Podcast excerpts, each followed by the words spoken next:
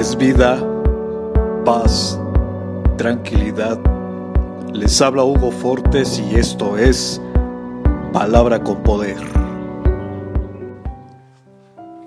Bienvenidos, este es el contenido de hoy.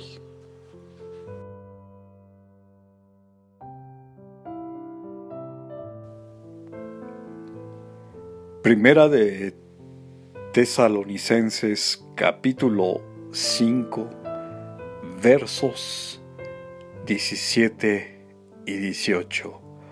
Orad sin cesar.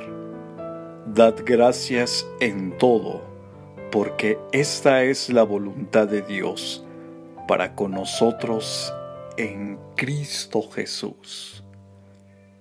La oración no es para cambiar los planes de Dios, es para confiar, descansar en su voluntad y sobre todo agradecer por lo bueno que ha hecho, lo bueno que hace y lo bueno que hará en nuestras vidas.